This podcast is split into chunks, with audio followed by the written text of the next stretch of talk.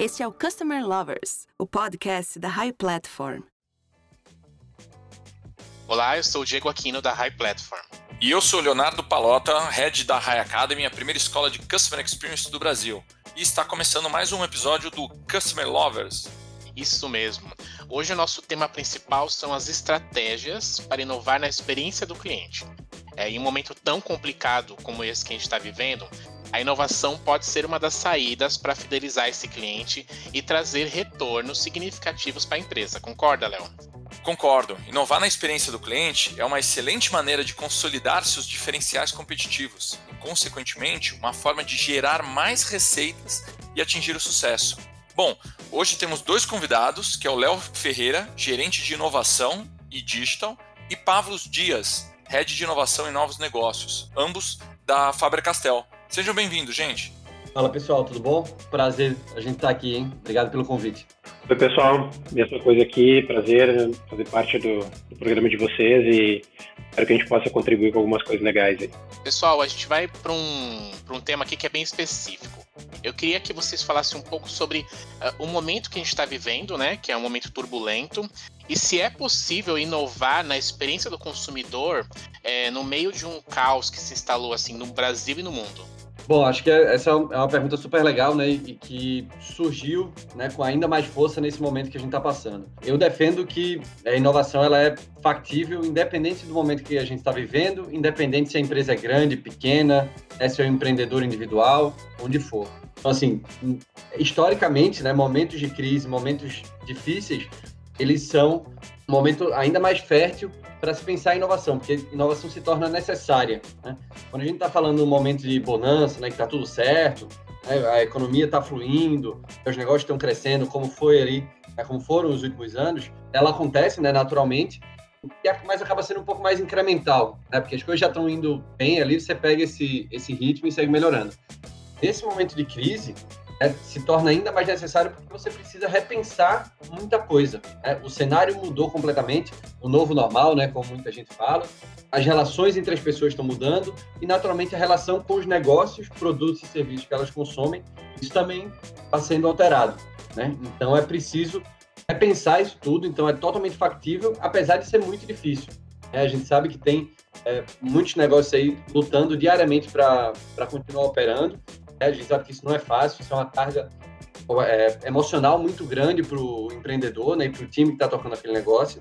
Mas isso vai forçando né, os negócios a pensarem podem ser novas linhas de receita, pode ser novas experiências do cliente, né, que a gente vai falar aqui um pouquinho mais para frente. Então, esse é um momento que, por mais desafiador que ele seja, daqui a alguns anos, né, quando isso tudo passar e a gente olhar para trás, a gente vai ver o quão fértil ele foi e quantas inovações em várias frentes foram geradas nesse momento. Eu não, não tenho como não concordar, né? Absolutamente certo aí o que o Léo falou. Acho que só, só acrescentando aqui uma parte bem específica dessa resposta, né? Eu, eu, acho que quando a gente fala em experiência do consumidor, que foi é, o foco da tua pergunta, eu acho que nesse momento a gente não só tem como inovar, como é obrigado a inovar, né? Se tem um momento em que a gente não tem como escapar disso, é agora, né? É, a gente pode citar N exemplos, mas só para citar é, um exemplo nosso aqui da Faber, é, a gente tinha uh, um espaço de criatividade e inovação no shopping center, que tinha um movimento fantástico, é, centenas de pessoas passavam por ali, faziam, levando seus familiares, é, levando escolas, levando empresas, e tudo isso do dia para a noite foi uh, encerrado, né? A gente parou totalmente, os shoppings foram fechados, o, o, espaço parou de receber gente e a gente teve que se reinventar, né? Então agora a gente está aqui é, construindo maneiras de levar essa experiência que a gente tinha no ambiente físico, presencial, do espaço de criatividade e inovação, para dentro da casa das pessoas e para dentro das escolas através de outros formatos de atendimento, sejam eles digitais ou itinerantes, né? A gente ia até a casa das pessoas, a gente ia até a escola, ia até as empresas. Então, é, a gente se obrigou a inovar na experiência do consumidor porque o modelo anterior já não servia mais, né? É claro, eu não sou, eu não sou eu não sou um cara muito 8 ou 80 nesse negócio todo da, da do, do momento que a gente está vivendo. Eu acho que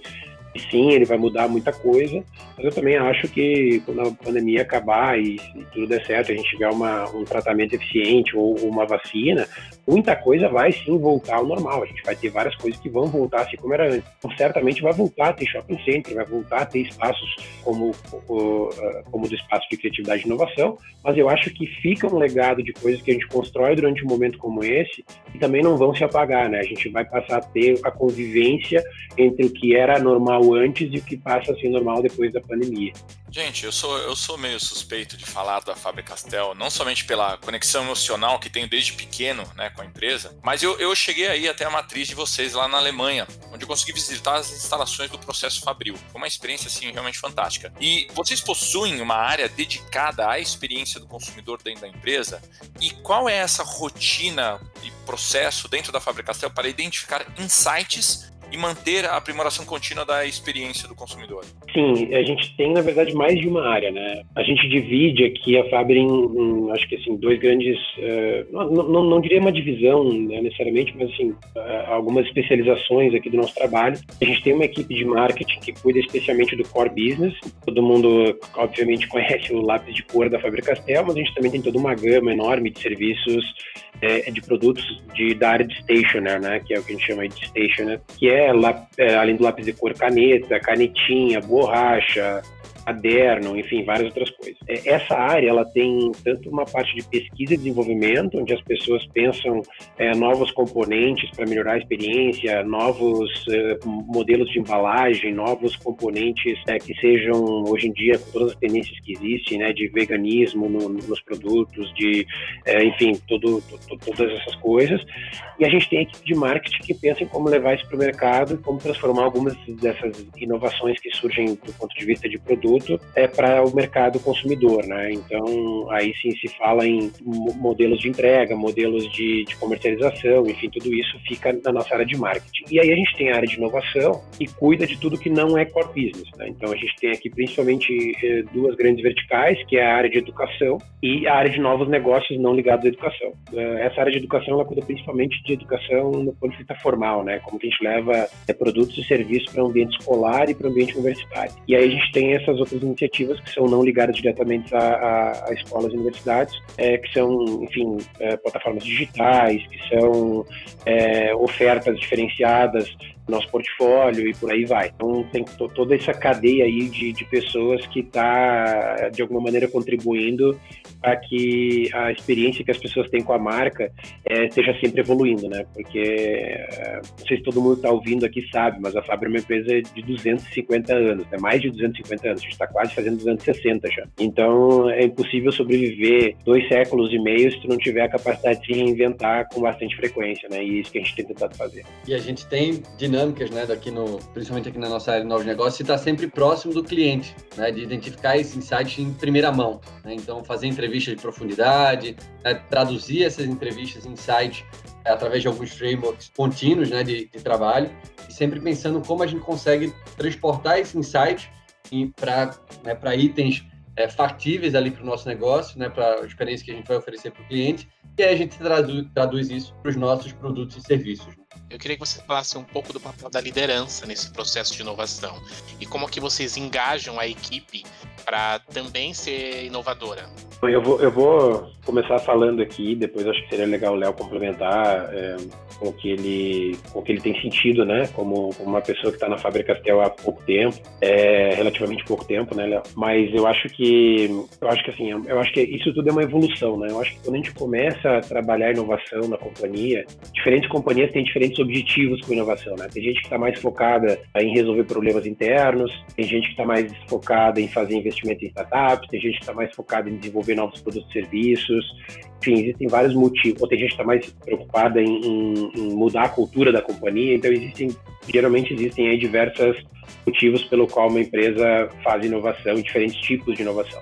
Na Fábio a gente escolheu é, focar a nossa energia em novos negócios, né? Então a gente a gente tem uma equipe que desenvolve negócios é, como eu disse antes, mais distantes do core. E essa equipe trabalha, ela, ela é bastante achatada. Assim, a gente tem um nível hierárquico bastante baixo nessa equipe, muito, muito menor do que no resto da companhia, né? Até porque a Faber é uma empresa de, além de ser uma empresa de 250 anos, é uma empresa fabril é, e é uma empresa alemã, né? Então ela é historicamente bastante hierarquizada, mas na nossa área de inovação a gente achatou muito isso, embora tenha aí algumas, algumas layers de cargos, a equipe trabalha de maneira muito sinérgica, assim, e muito achatada, né? Não existe grandes cadeias de, de aprovação nem nada disso. E eu acho que a gente chegou num ponto agora, principalmente nos últimos meses, aí eu diria nos últimos seis meses, a gente fez algumas mudanças importantes, separando ainda mais algumas funções da área de inovação e de marketing, então separando a inovação para um pouco mais longe do que, do que a gente estava do core e uma, uma nova liderança, né? A gente tem hoje uma diretora exclusiva para a área de inovação, que era uma coisa que até o ano passado a gente tinha uma diretoria de marketing e inovação. Então eu acho que isso realmente também dá uma, uma um foco né, e, uma, e uma atenção especial para essa área e, e tem tido realmente como liderança isso tem tido, tem tido uma importância enorme assim na maneira como, como está conseguindo desenvolver as nossas atividades. Acho que de maneira geral é muito bom.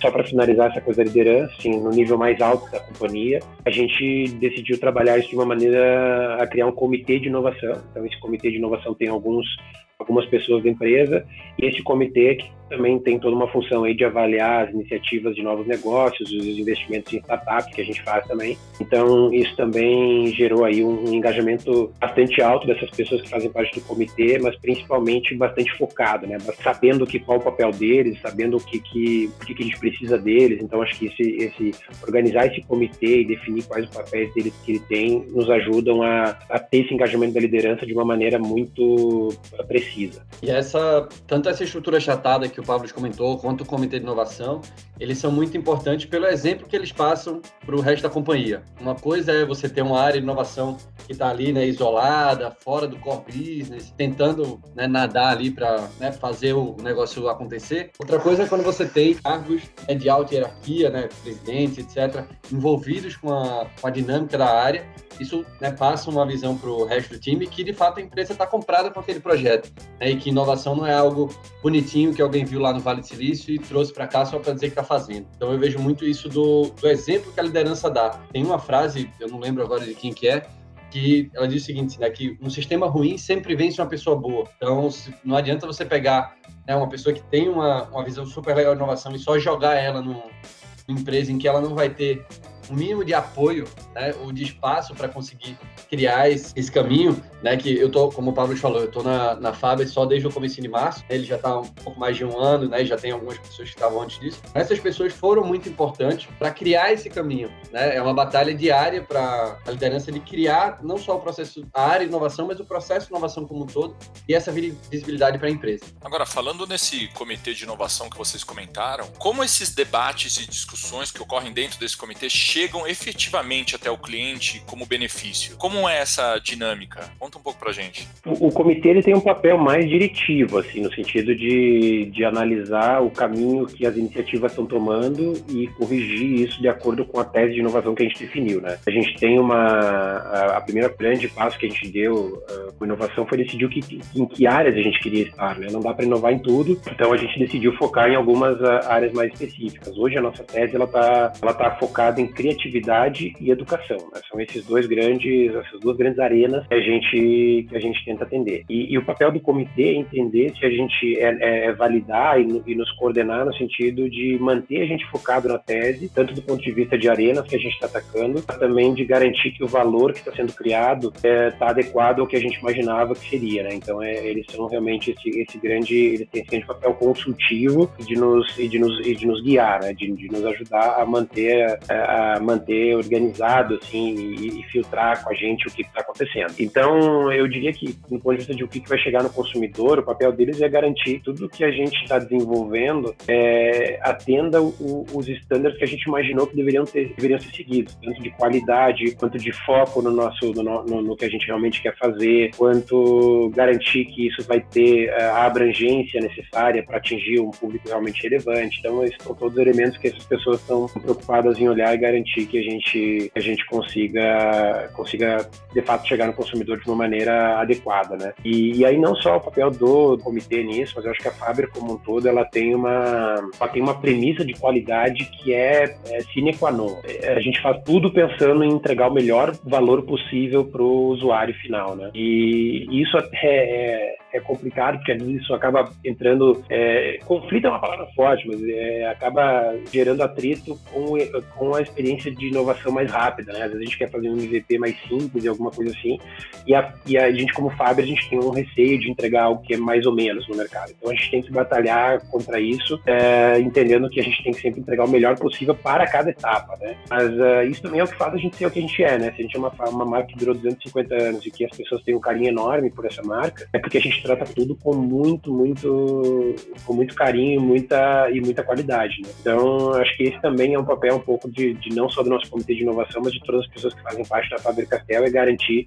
que tudo que a gente vai entregar tem um nível de qualidade adequado para a etapa em que ele está sendo desenvolvido. Legal, gente. E assim, numa, resposta anterior, vocês chegaram a comentar sobre a hierar uma hierarquia mais achatada na área de inovação, né? Que era esse um, um dos pilares que vocês estavam conseguindo até se diferenciar toda a companhia para conseguir dar mais vazão a, a, todas as iniciativas. Mas eu, eu queria saber, além disso, quais são outras iniciativas e pilares necessários para o desenvolvimento de uma equipe de Customer Experience eficiente e focada, além dessa questão de hierarquização mais achatada? Bom, acho que a, a hierarquia achatada ela traz uma coisa para o dia a dia que é muito importante, que é o envolvimento de todo mundo no dia a dia do negócio, né? A gente teve um caso recente aqui em uma das nossas unidades, que é de curso online, em que a gente teve um crescimento muito grande de alunos, né? A plataforma acabou não, não aguentando ali, acabou gerando alguns desconfortos. A gente teve um volume muito grande né, de clientes, né? Tirando dúvida, perguntando como é que fazia e tal. E dependendo da estrutura da empresa, você vai jogar isso pro, ah, vou botar para analista, ou vou botar para o time de saque. Aqui no, no, nosso time, né? Todo mundo arregaçou as mangas, né? Eu, Pablo, né? O Marco também do time. E foi final de semana, o dia inteiro, a gente respondendo cliente, sentindo ali em primeira mão o que estava acontecendo, né? Então, isso é, é, muito legal a gente saber que o time inteiro, né? Não é uma área específica que trata da experiência do cliente. É, isso é uma responsabilidade de todo mundo. E aí essa hierarquia achatada acaba trazendo isso para mais, bem mais factível, né? E, assim, acho que para criar essa equipe de, de Customer Experience, que na, na minha visão não é uma equipe em si, né, mais a, a dinâmica, né, de, a disciplina de Customer Experience, é ter uma visão clara de, da experiência que você quer oferecer para o cliente. Cada empresa vai ter a sua dinâmica, cada empresa vai ter o seu contexto e vai ter um jeito de desenvolver essa, essa equipe, né, ou, ou como abordar esse tema. Mas na minha visão, tendo essa, esse norte, né, de para onde você, qual é a experiência que você quer oferecer para o cliente, fica tudo muito mais fácil e os próximos passos são, são meio consequência, né? E aí, design de serviço, por exemplo, né, que é uma disciplina que, é que tem certa familiaridade, ajuda muito nisso. Né? Como pensar esse serviço, por, né, por mais que seja um produto digital, que nas contas ele é um grande serviço, é, como pensar ele em todos os pontos de contato. E aí fica muito mais fácil você entender uh, a experiência que o, o cliente, né, teu consumidor, está tendo ao longo da, dessa jornada de consumo e onde você precisa dar mais foco, né, onde você precisa dar uma ajustada ali para que aquela experiência seja cada vez mais uniforme.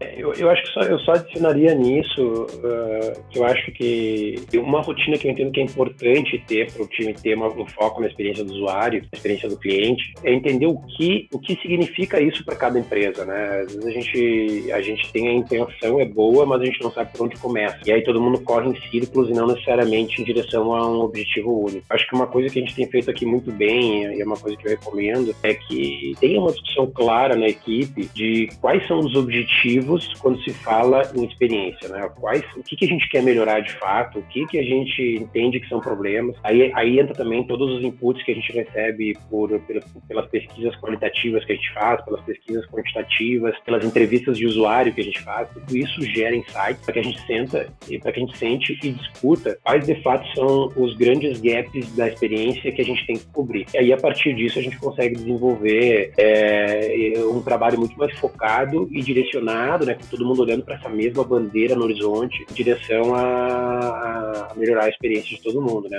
consumidor consumidores e dos, dos usuários de maneira geral. Como essa empresa está pronta para inovação?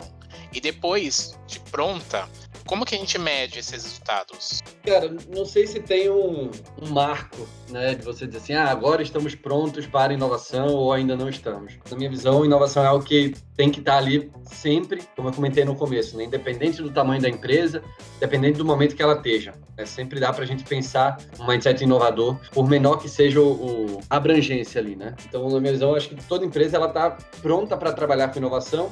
Naturalmente, algumas delas né, vão ter possibilidades de implementar times maiores, né, de dedicar um tempo maior para isso, e outras vão ter um pouco menor. Mas o mais importante é começar é, a buscar alguma coisa, às vezes né, dentro de uma própria área.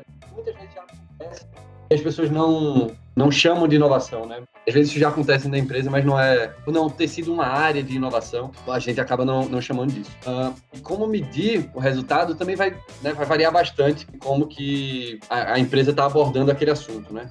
Tem alguns que falam de dinheiro gerados, né? Tem outras que medem com é, iniciativas testadas, né? iniciativas iniciadas e validadas, por exemplo. Às vezes, se você tem uma, uma dinâmica de interação com startup, por exemplo, né? você, a quantidade de projetos que você desenvolve com essas startups que dão certo, né, que são tocados para frente. Então, esse é, um, esse é um desafio bem grande no, no mundo inovação, para a gente não acabar voltando né, é, quando a gente fala de MVP, de novos modelos, novos modelos de negócio, uh, que são muito incertos, né? É, eles saem desse, desse fórum, dessa área, é, dessa zona de conforto, para a gente não acabar voltando ali para discussão de PNL ou discussão de business case, né? isso a gente acaba sendo puxado aí naturalmente para esse tipo de discussão. Mas cada empresa, né, na minha visão, vai ter o seu jeito de medir que faz sentido para aquele momento. Né? Também não é um, uma coisa fixa que vai ficar daquele jeito para sempre. A empresa vai evoluir naturalmente, ela vai precisar medir coisas diferentes, ela vai aumentar a complexidade do que ela está fazendo, vai diversificar as iniciativas, e aí cada uma tem o seu jeito de, de medir e colher esses resultados. Eu, eu, bom, o Léo, é um cara muito mais polido do que eu, uh, né, né, do, que eu do que eu vou ser nessa resposta, né?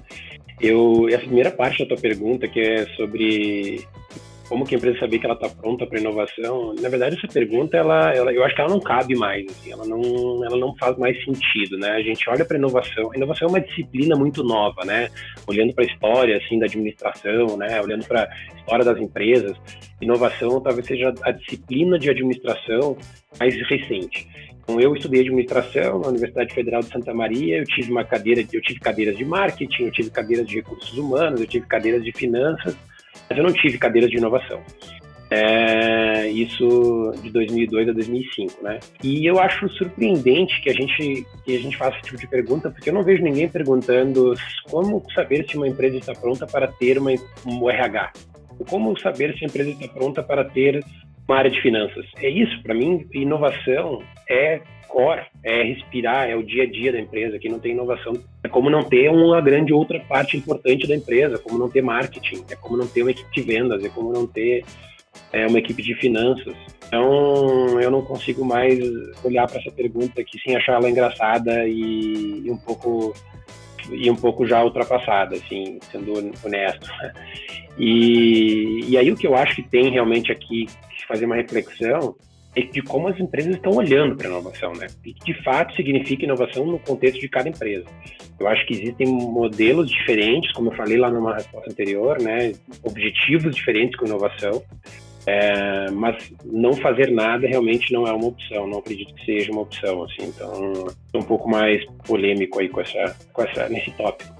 Muito bom. É, aliás, é até interessante, né? Porque quando a gente fala a pergunta de inovação nas empresas, é, é, eu também fiz administração, entendo o que você fala, entendo que até hoje, eu, eu, eu hoje eu coordeno um, um, MBA de marketing que não tem uma, uma, cadeira de inovação, e deveríamos, né? É, é uma coisa que é básica, é cora, mas muitas empresas não estão fazendo isso.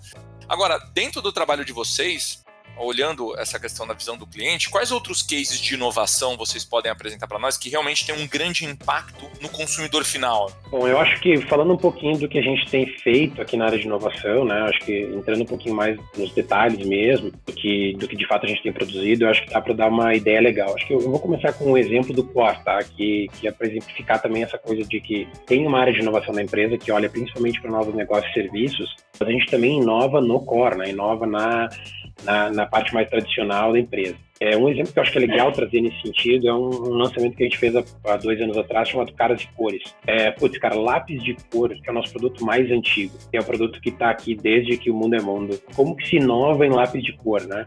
Dois anos atrás a gente criou, para incluir no nosso, uh, na nossa caixinha padrão ali de lápis, a gente incluiu três lápis, então, que são duas pontas cada um, então, eles são seis cores, de tons de pele diferentes. E esse lápis ele tem uma resina diferente, ele tem um material diferente que ele é misturável, então tu consegue mesclar as cores, é, essas seis cores, para gerar ainda outras infinitas tonalidades. É, e isso foi um, é, assim, acho que isso teve um, foi de uma sensibilidade gigante da Faber-Castell de enxergar como o mundo está mudando, né? Como a gente precisa que as pessoas enxerguem é, sobre novas perspectivas, coisas antigas, e a gente trouxe isso para o lápis de cor, que é um negócio que putz, é, é, não tem como ser mais simples, né? Então, eu acho que esse é um ótimo exemplo assim de, de, de atenção que a gente tem com o mundo de olhar para a necessidade do consumidor e trazer para ele alguma coisa que de fato resolve um problema claro e cristalino do, do, do, do consumidor. Né? É, isso se para citar um exemplo aqui do, do, do mundo mais tradicional. E para citar um exemplo, acho, do mundo mais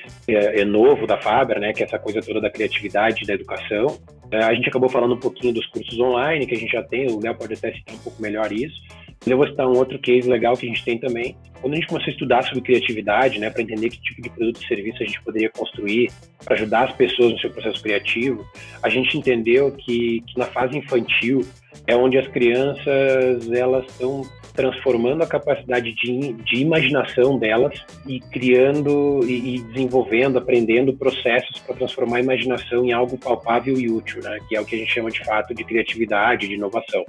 É quando tu consegue imaginar uma coisa maravilhosa, mas transformar aquilo ali em algo é, que tem valor. Né? E, e a gente foi desenvolver um programa chamado Programa de Aprendizagem Criativa, que é que a gente implanta nas escolas, né, a gente tem né, os nossos clientes são as escolas, e a escola passa a ter no seu currículo atividades de aprendizagem criativa para ajudar as crianças a desenvolver potencial criativo, né, ou seja, elas aprenderem que é, como é que elas lidam com o processo divergente é, da, da, criatividade, como que elas lidam com a parte do processo convergente, como que elas transformam ideias em coisas palpáveis e interessantes e úteis, né? Então isso foi um, uh, isso, isso é muito claro porque assim a pesquisa que foi feita ela foi muito partindo do problema que existia das crianças é, perderem essa capacidade de imaginativa, delas de não desenvolverem suficientemente habilidades de, de, de criatividade e a gente foi atacou esse problema junto com as escolas e desenvolvemos esse produto. Então acho que esse é um exemplo muito legal assim desse novo mundo da Faber-Castell, de uma coisa que realmente atende uma necessidade do consumidor e que, e que a gente está muito feliz em trazer para o mercado. Também a gente tem a iniciativa de curso online, né, que, que a gente comentou. Então muito mais do que né, só pensar em fazer videoaulas de como aprender a fazer aquarela ou fazer lettering ou qualquer coisa do tipo. Nosso grande objetivo é ensinar da melhor forma possível né, e como desenvolver a criatividade através do desenho e pintura. Né, a princípio, que é essa área mais próxima aí do nosso corpo. Como o Pablo comentou no começo, né, a gente tem esses dois grandes pilares, educação e criatividade. Né? E aí, pegando outra frase dele também, se a gente pensa que a Faber é uma empresa que produz lápis de cor, ela é uma, uma empresa. Se a gente pensa que a Faber é uma empresa que produz coisas que estimulam a criatividade, e essas coisas podem ser lápis de cor também, é, mas podem ser outras, é, outros negócios, pode ser uma plataforma de curso online, pode ser o espaço de criatividade né, que a gente tinha lá no shopping, e, ou qualquer outra iniciativa com programa de aprendizagem criativa também, é, o negócio muda totalmente de cenário. Então, abre margem para muita coisa. A gente tem um, um roadmap legal de várias iniciativas para serem desenvolvidas né, ao longo dos próximos meses, dos próximos anos, e com certeza vai ter muita coisa legal para a gente conversar também. É, e por último, a gente tem uma, uma parte que eu acho que é legal comentar, que a gente começou no ano passado um processo de criar um relacionamento mais próximo com o ecossistema de startups. Né? Então, a gente fez isso de maneira bastante experimental no ano passado. A gente acabou, a partir desse movimento inicial, a gente acabou fazendo um investimento numa primeira startup no início desse ano, é uma startup da área de educação. E agora a gente está de fato, a gente fez, vamos dizer assim, um MVP dessa área, né? E agora a gente está de fato construindo uma área de mais estruturada e mais, mais uh, completa aí de corporate venture capital. Então a ideia é que também nos próximos meses a gente comece a acelerar e, e, e se relacionar cada vez mais com o ecossistema é, de novo, né, reforçando a nossa tese de criatividade e inovação, é, de criatividade e educação, desculpa, é, e ajudando startups que estão em fases é, mais iniciais aí a, a, colocar seus produtos no mercado, a desenvolver mercado e a gente ser um parceiro nessa jornada. Então isso também é uma coisa que vai ser um componente cada vez mais forte aí da nossa estratégia de inovação. É, como o Léo disse, a Faber Castell faz parte da história de muitas pessoas, né, inclusive da minha. Acho que tem uma questão muito afetiva com a marca e depois de tanto tempo ela continua sendo uma marca inovadora. Eu queria deixar um espaço aqui para vocês deixarem um recado final para nossa comunidade. Ah, cara, acho que, né, de novo, agradeço o, agradeço o convite, né? Obrigado por ter recebido a gente aqui. Parabéns pelo, pelo programa, acho que tem que né, continuar. Eu sou entusiasta de, de podcast, né? Toco o EmpreendaCast também. Acho que é né, um conteúdo que precisa ser tratado cada vez, precisa ser utilizado cada vez mais. E né, a gente está super aberto, né? Quem quiser conversar aí sobre experiência de cliente, sobre design de serviço, sobre inovação, a gente está super aberto, né? Pode me adicionar lá no LinkedIn. E é isso. Prazer estar aqui. Obrigado, obrigado por terem recebido a gente. É, realmente é sempre um prazer poder trocar experiências, né? Eu, eu, eu brinco que eu sou uma eu, eu, eu tenho uma, uma, na minha vida assim uma coisa de ser muito esponja. Então eu, eu, quando eu preciso saber alguma coisa eu busco eu busco quem eu entendo que é referência no assunto para me ajudar. E não tenho muita vergonha de pedir ajuda assim. Eu acho que esses ambientes que a gente cria com esse tipo de podcast aqui é onde a gente pode não só ter uma conversa um para um como muitas vezes eu já fiz também criar a oportunidade de que muitas outras pessoas ouçam e, e, aprendam um pouquinho e desenvolvam algumas ou tenham alguns insights a partir de algumas coisas que a gente falou aqui é, hoje, né? Então, é, sempre gosto bastante, estou à disposição também para que, que precisarem aí. É, com meu nome é bem fácil me achar no LinkedIn, então estou à disposição. Muito obrigado, Pavlos e Léo por compartilhar esse conhecimento fantástico sobre inovação e o impacto que isso tem com o cliente final. Bom, e para quem está nos acompanhando, continue nos ouvindo, tem muita coisa boa, muitas entrevistas e muito conteúdo legal sobre consumidor aqui no podcast do Customer Lovers. Obrigado, gente. Tchau. Obrigado e até a próxima. Você acabou de ouvir o Customer Lovers, o podcast da High Platform. Dá uma acessada no nosso Instagram, @highplatformbr, e se liga no conteúdo que rola por lá.